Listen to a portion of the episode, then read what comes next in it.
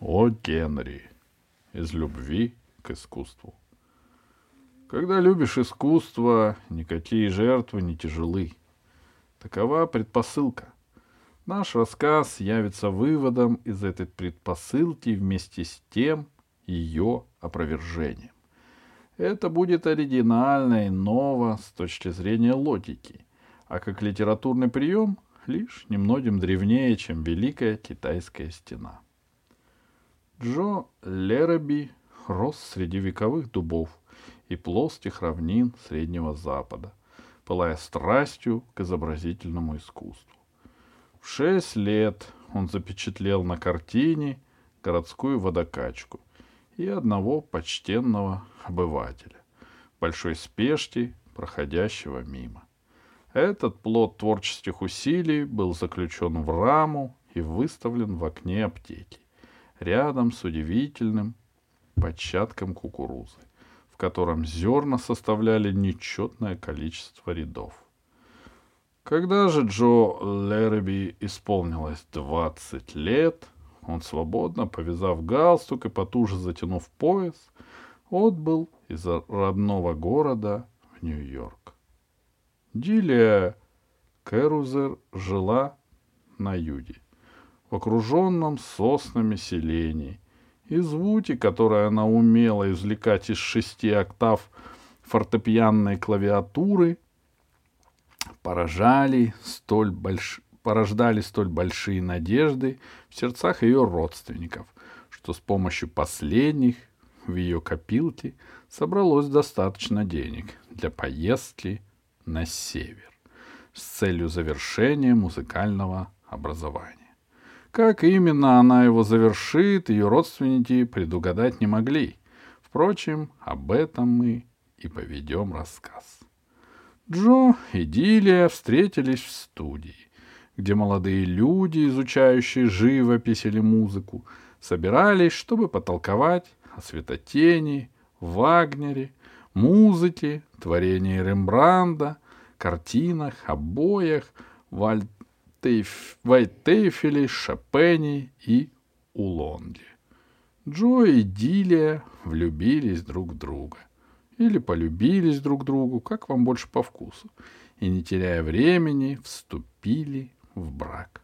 Ибо смотри выше, когда любишь искусство, никакие жертвы не тяжелы. Мистер и миссис Лэрэби сняли квартирку и стали вести хозяйство — это была уединенная квартирка, затерявшаяся в каком-то закоулке, подобно самому нижнему ля диез фортепианной клавиатуры. Супруги были счастливы. Они принадлежали друг другу, а искусство принадлежало им. И вот мой совет тому, кто молод и богат, продай имение твое и раздай нищим — а еще лучше отдай эти денежки привратнику, чтобы поселиться в такой же квартирке со своей идиллией и своим искусством. Обитатели квартирок, несомненно, подпишутся по моим заявлениям, что они самые счастливые люди на свете. Дом, в котором царит счастье, не может быть слишком тесен. Пусть комод, упав ничком, заменит вам бильярд, каминная доска, трюмо, письменный стол, комнату для гостей, а умывальник — пианино. И если все четыре стены вздумают надвигаться на вас, не беда, лишь бы вы со своей идиллией уместились между ними. Ну а уж если нет в вашем доме доброго согласия, тогда пусть он будет велик и просторен, чтобы вы могли войти в него через золотые ворота, повесив шляпу на мыс Гаттерас платье на мыс Горн и выйти через лабрадор. Джо обучался живописи у самого великого маэстри. Вы без сомнения слышали его имя. Дерет он за свои уроки крепко, а обучает слегка, что, вероятно, и снискало ему огромную славу мастера эффектных контрастов. Дилия училась музыке у Розенштока, Вы знаете, конечно, какой широкой известностью пользуется этот возмутитель покоя фортепианных клавиш. Джо и Дилия были очень счастливы, пока не прожили всех своих денег. Так оно всегда, но я не хочу показаться циником. Стоявшая перед ними цель была им совершенно ясна. Джо в самом непродолжительном времени должен был написать такие полотна, ради обладания которыми пожилые джентльмены с тощими бакенбардами и толстыми бумажниками будут лупить друг друга кистенем по голове у него мастерской. Дилия же должна была познать все тайны музыки, затем присытиться ею и приобрести обыкновение при виде непроданных мест в портере или в ложах лечить внезапную мигрень омарами, уединившись в своих личных апартаментах и отказываясь выйти на эстраду. Но прекраснее всего, на мой взгляд, была сама их жизнь в маленькой квартирке — Горячие, увлекательные беседы по возвращении с уроков, уютные обеды вдвоем и легкие, необременительные завтраки, обмен честолюбивыми мечтами. Причем каждый грезил не столько своими успехами, сколько успехами другого, взаимная готовность помочь и ободрить, и да простят меня непритязательность моих вкусов — бутерброды с сыром и маслины перед отходом ко сну. Однако дни шли, и высоко поднятое знамя искусства бессильно повисло на своем древте. Так оно и бывает порой, хотя знаменосец и не виноват. Все из дома, все из дома и ничего в дом, как говорят грубые, одержимые практицизмом люди — не стало денег, чтобы оплачивать ценные услуги мастера маэстри и Дера Розенштока. Но когда любишь искусство, никакие жертвы не тяжелы. И вот Дилия заявила однажды, что намерена давать уроки музыки, так как нужно свести концы с концами. Днем за днем она уходила из дома вербовать учеников и, наконец, однажды вернулась домой к вечеру в очень приподнятом настроении. «Джо, дорогой мой, я получила урок!» — торжествующе объявила она.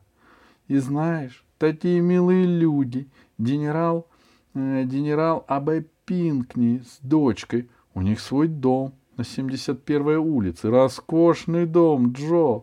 Поглядел бы ты на их подъезд, византийский стиль. Так, кажется, ты это называешь. А комнаты? Ах, Джо, я никогда не видела ничего подобного. Я буду давать уроки его дочке, Клементине. И представь, я просто привязалась к ней с первого взгляда. Она такая нежная, деликатная и так просто держится. И вся в белом с головы до пят. Ей восемнадцать лет. Я буду заниматься с ней три раза в неделю. Ты только подумай. Джо, урок пять долларов. Это же чудно. Еще два-три таких урока, и я возобновлю занятия с Дером Розенштоком. Ну, пожалуйста, родной, перестань хмуриться и давай устроим хороший ужин. — Тебе легко говорить, Дили, — возразил Джо вооружаясь столовым ножом и топориком и бросаясь в атаку на банку консервированного горошка. А мне каково? Ты, значит, будешь бегать по урокам и зарабатывать на жизнь, а я беззаботно витать в сферах высокого искусства? Ну уж нет. Клянусь, клянусь останками Бенвенута Челлини, я, наверное, тоже могу продавать газеты и мастить улицы и приносить в дом доллар-другой. Дилия пошла и повисла у него на шее. Джо, любимый мой, ну какой ты глупый. Ты не должен бросать живопись. Ты пойми, ведь если бы я оставила музыку и занялась чем-то посторонним, а я сама учусь, когда даю уроки, я же не расстаюсь с моей музыкой а на 15 долларов в неделю мы будем жить как миллиар... миллионеры. И думать не смею бросать мистера маэстри. Ладно, — сказал Джо, вставая с полки, доставая с полки голубой фарфоровый салатник в форме раковины. Все же мне очень горько, что ты должна бегать по урокам. Нет, это не искусство. Но ты, конечно, настоящее сокровище и молодчина. Когда любишь искусство, никакие жертвы не тяжелы, изрекла Делия. Маэстри похвалил тебя на этом этюде, что я писал в парте, сообщил Джо. А Тинкл разрешил мне выставить две вещи у него в витрине. Может, кто и купит одну из них, если они под, попадутся на глаза какому-нибудь подходящему идиоту с деньгами. Непременно купят, нежно проворковала Дилия. А сейчас возблагодарим судьбу за генерала Пинкни и эту телячью грудинку. Всю следующую неделю читал Эреби, рано садилась завтракать. Джо был необычайно увлечен эффектами утреннего освещения в Центральном парке, где он делал зарисовки, и в семь часов Дилия провожала его, насытив завтраком, нежными заботами, поцелуями и поощрениями. Искусство — требовательное возлюбленное. Джо теперь редко возвращался домой раньше семи часов вечера. В субботу Дилия, немного бледная, утомленная, но исполненная милой горделивости, торжественно выложила три пятидолларовые бумажки на маленький 8 на 10 дюймов столик в маленькой 8 на 10 футов гостиной. Клементина удручает меня порой, сказала она чуть устало. Боюсь, что она недостаточно прилежна. Приходится повторять ей одно и то же по нескольку раз, и эти ее бед... белые одеяния стали уже нагонять тоску. Но генерал Пинкни — вот чудесный старик. Жаль, что ты не знаком с ними, Джо. Он иногда заходит к нам во время урока. Он ведь одинокий вдовец. И стоит, теребя свою белую козлиную бородку. — Ну, как шестнадцатые, тринадцатые, вторые, спрашивал он всегда, идут на лад. Ах, Джо, если бы ты видел, какие у них панели в гостиной, а какие мягкие шерстяные портьеры. Клементина немножко покашливает. Надеюсь, что она крепче, чем кажется с виду. Ты знаешь, я в самом деле очень привязалась к ним. Она такая ласковая и кроткая — и так хорошо воспитана. Брат генерала Пинкни был одно время посланником в Боливии.